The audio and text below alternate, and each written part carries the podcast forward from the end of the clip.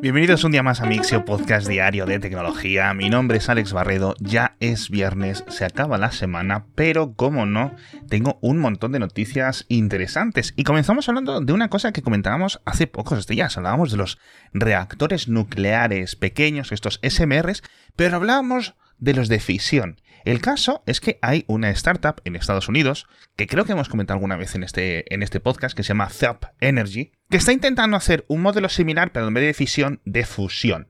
Claro, esto obviamente es uno de los grandes objetivos de las ballenas blancas de la ingeniería y casi que diría de la economía del mundo mundial, porque es algo increíble que se pudiera conseguir de una forma financieramente sostenible.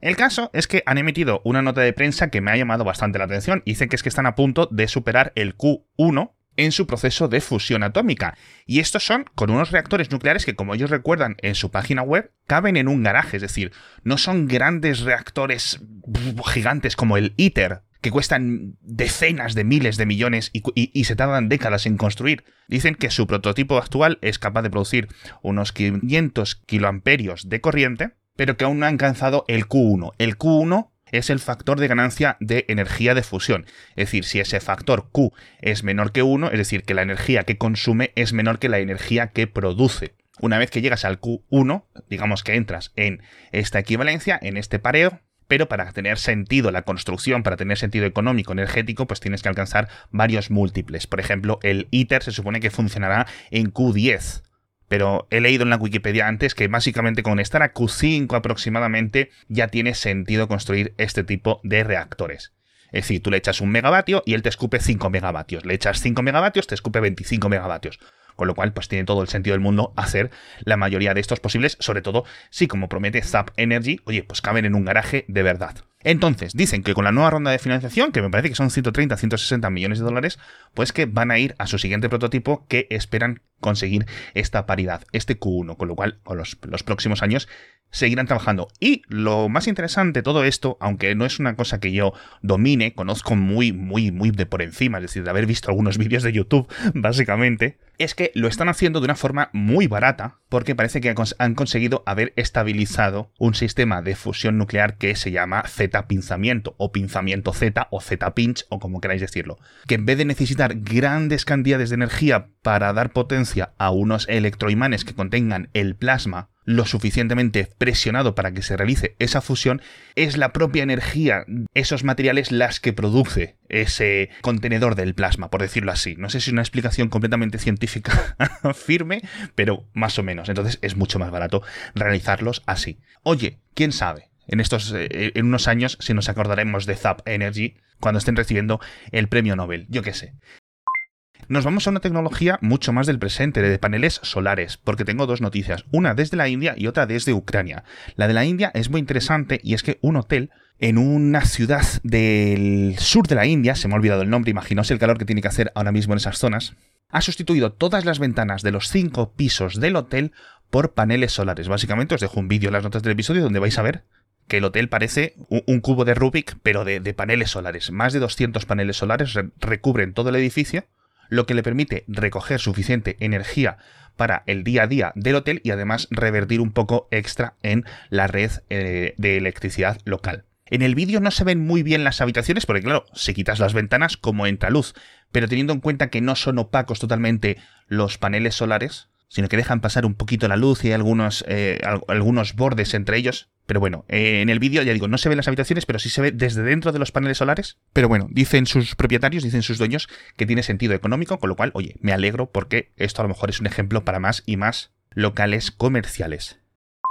Y ahora nos vamos a Ucrania, como os decía, porque aunque hay, digamos, información contradictoria, os quiero contar esta noticia porque me parece muy grave, y es que parece que miembros del ejército ruso han estado robando los paneles solares de la mayor granja solar de Ucrania. Creo que tenía unos 50 megavatios de potencia instalada, y que, según los lugareños, lleva semanas siendo desmantelada parcialmente o totalmente por soldados rusos. No sé si parece que es un saqueo, es decir, que los soldados lo estén haciendo por su propia cuenta para venderlas en el mercado negro o lo están haciendo bajo órdenes militares. Ya digo, hay un poco de información contradictoria Os dejo el enlace a Google Maps, porque esto se puede ver clarísimamente en Google Maps sin ningún tipo de problemas, pero las imágenes de Google Maps son antiguas.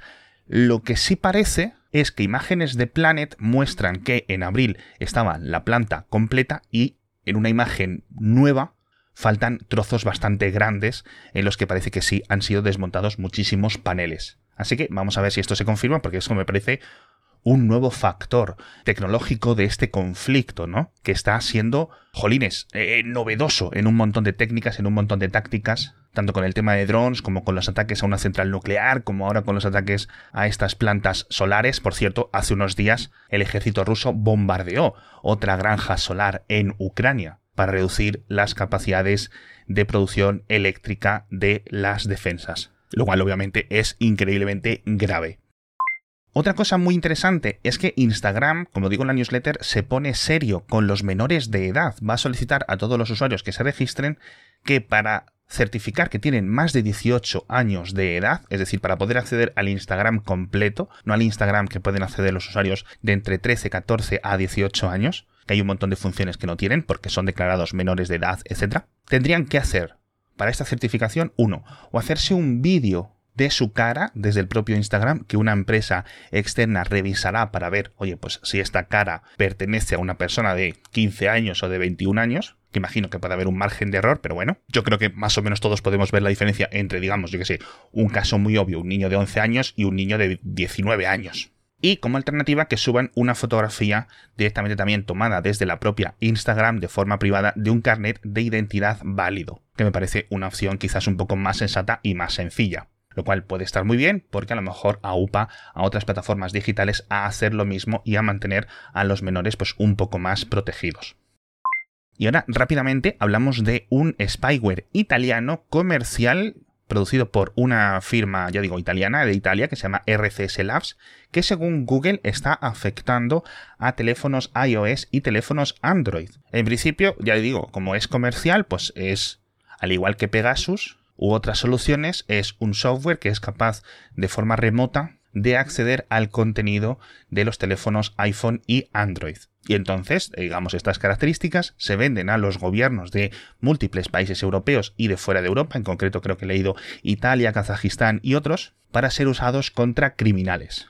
Entonces Google, al menos la gente del proyecto Cero, ha estado documentando los procesos de ataque de las vulnerabilidades utilizadas, etc. Y han anunciado también que desde el equipo de Android van a parchear los fallos posibles y desde el equipo de Apple han dicho que han revocado los certificados que utilizaba la gente de RCS Labs para emitir esa, digamos, ese exploit, esa aplicación o ese programa que era capaz de adentrarse en los permisos del teléfono. Así que vamos a ver en qué queda todo, porque, oye, esto puede ser muy interesante, pero bueno, recordemos que esto hay elementos legales, es decir, no todo tiene que ser un nido de ilegalidad. De hecho, en la web de RCS Labs dicen que cumplen con todas las normativas europeas, obviamente, pero esto no quita para que, una vez que son descubiertos, las empresas dueñas de o diseñadoras de esos teléfonos móviles pues quieran parchear sus propios sistemas.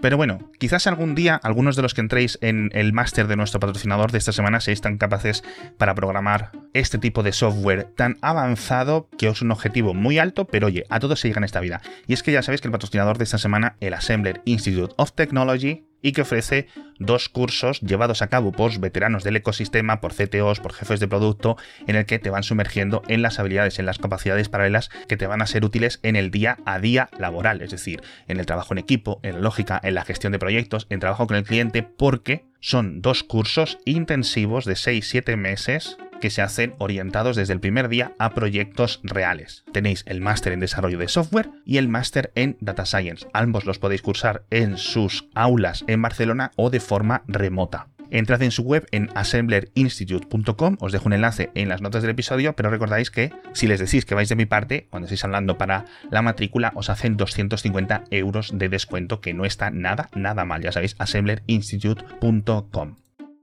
Y ahora vamos a hablar de los NFTs porque la gente de Shopify ha realizado un evento en el que han presentado un montón de funciones y han contado una cosa que me parece que tiene muchísimo sentido con los NFTs y es que los dueños de las tiendas de Shopify van a poder dar descuentos o productos exclusivos a los dueños de un NFT exclusivo o de otro. Es decir, que si tu cliente demuestra tener un NFT, que Shopify será el que lo valide, le puedes dar acceso a ventajas o a no sé qué. Es decir, tiene sentido, está guay, que el NFT se convierta en una especie de validador de este estilo, aunque también es cierto, como os digo en la newsletter, que hay mil formas más sencillas de programar este mismo concepto. Pero bueno, al menos es una función útil para aprovechar la tecnología de NFT.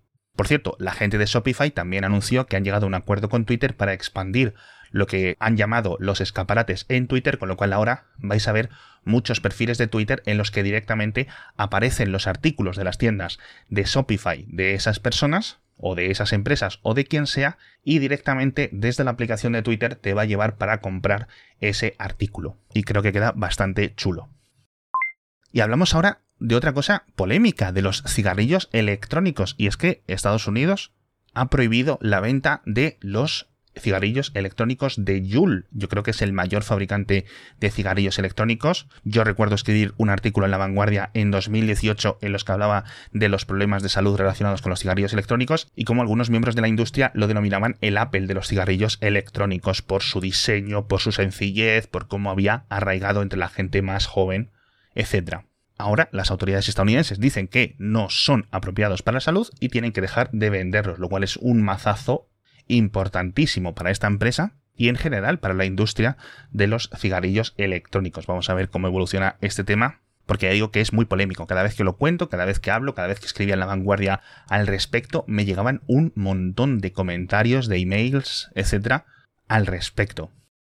Hablamos también de Log4Sale, que parece que sigue vivo, y hablamos por último de Google Maps, que va a permitir poner más etiquetas en los negocios. Parece que los dueños van a poder añadir unas indicaciones dentro de su negocio, por ejemplo, si es un negocio fundado o dirigido por mujeres, si es un negocio cuyos dueños son miembros de los grupos LGTBQ, o si son negocios cuyos dueños son gente negra o gente latina. Esto que yo entiendo completamente el espíritu, expande, digamos, en unas políticas que Google diseñó en 2017 para este tipo de negocios y que puedan tener esas etiquetas y que la gente en Google Maps a la hora de buscar un restaurante o eh, buscar una panadería o buscar lo que sea en su zona pueda filtrar por este tipo de indicadores. Pero, ya digo, aunque entiendo el espíritu de intentar hacer esto, yo no sé si en algunos casos puede llegar a ser incluso contraproducente. No sé qué pensáis vosotros, aunque no es algo que sobre, aunque no es algo que yo quitaría, si es cierto que es un poco extraño.